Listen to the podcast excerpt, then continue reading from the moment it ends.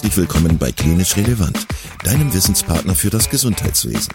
Dreimal pro Woche, nämlich Dienstags, Donnerstags und Samstags, versorgen wir dich mit unserem Podcast und bringen dir Fachwissen in deine klinische Praxis.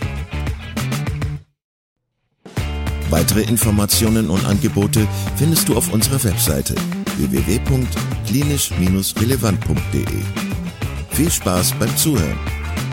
Heute hörst du einen Podcast-Beitrag von unserem Kooperationspartner MediLogin zum Thema hereditäre Ichthyosen. Viel Spaß beim Zuhören.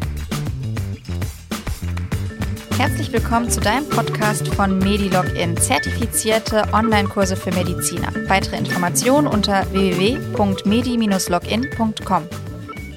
Hereditäre Ichthyosen. Hereditäre Ichthyosen sind Verhornungsstörungen der Haut mit Bildung vermehrter Schuppen und einer gestörten Barrierefunktion. Man unterteilt die häufig vorkommenden nicht kongenitale von der seltenen kongenitalen Form. Ichthyosen können isoliert oder im Rahmen von Syndromen auftreten. Zu den nicht kongenitalen Ichthyosen zählen die Ichthyosis vulgaris und die X-chromosomal rezessive Ichthyosis. Zu der kongenitalen Form zählen die lamelläre und die epidermolytische Ichthyose. Starten wir mit der häufigsten Form, der Ichthyosis vulgaris. Sie wird autosomal dominant vererbt und tritt häufiger bei Männern auf. Die Mutation betrifft das Filagrin-Gen. Klinisch treten in den ersten Lebensjahren oder in der Pubertät im Bereich der Streckseiten der Extremitäten polygonal festhaftende Schuppenblättchen mit oberflächlichen Rissen auf. Die Haut schuppt pythireasiform und das Erscheinungsbild ist trocken. Patienten mit einer Ichthyosis vulgaris sind überdurchschnittlich häufig von einer atopischen Diathese betroffen. Die Diagnose kann klinisch oder histologisch gestellt werden. In der Histologie zeigen sich follikuläre Hyperkeratosen, Verdickungen des Stratum corneum und ein verschmälertes bis fehlendes Stratum granulosum. Als zweite nicht kongenitale Ichthyose zählt die X-chromosomal rezessive Ichthyose mit einer Mutation der Steroidsulfatase, weshalb es auch als Steroidsulfatase-Mangelsyndrom bezeichnet wird.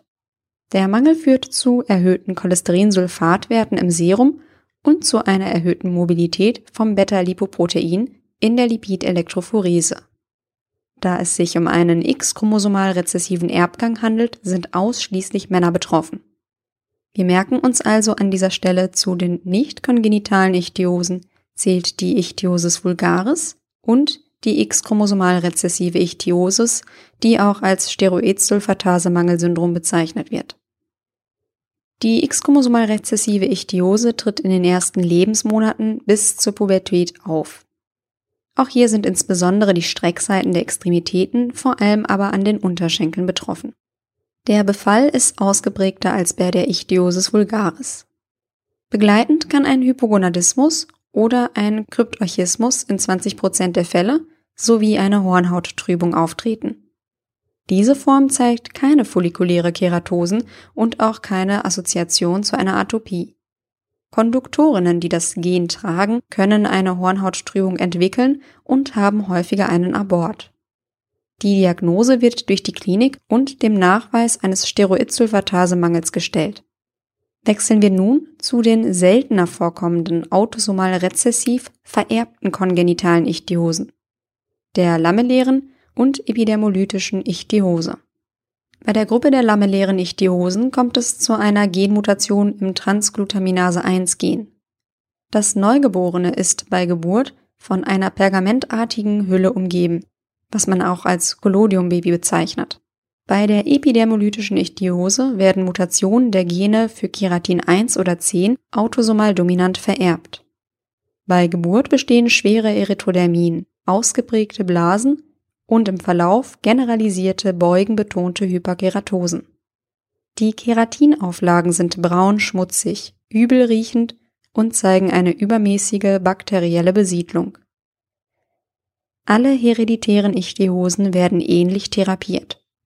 Elementar ist eine intensive Hydratisierung, Keratinolyse und Rückfettung der Haut. Bei milden Formen können Harnstoff, Milchsäure oder polyethylenhaltige Externer verwendet werden. Weder mit Salz oder Badeölen und desinfizierende Zusätze begünstigen ein natürliches Mikrobiom der Haut. Bei mittelschweren Formen helfen lokale Retinoide mit Tretinoin oder Isotretinoin und bei einer ausgeprägten Manifestation orale Retinoide insbesondere das Acitretin. Das war der Podcast von MediLogin. Für weitere Informationen schau gerne auf unserer Webseite vorbei www.medi-login.com.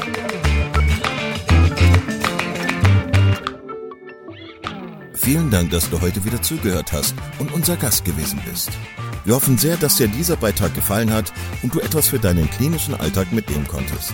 Wenn dem so sein sollte, dann freuen wir uns sehr über eine positive Bewertung bei Apple Podcasts.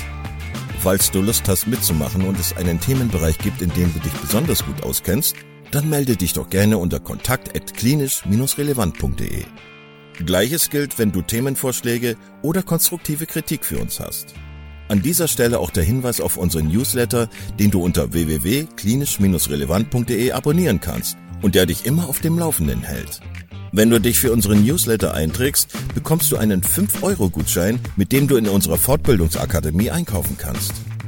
Wir wünschen dir jetzt bis zum nächsten Mal eine gute Zeit und freuen uns, wenn du bald wieder einschaltest. Pass auf dich auf, bleib gesund. Bis zum nächsten Mal. Ciao.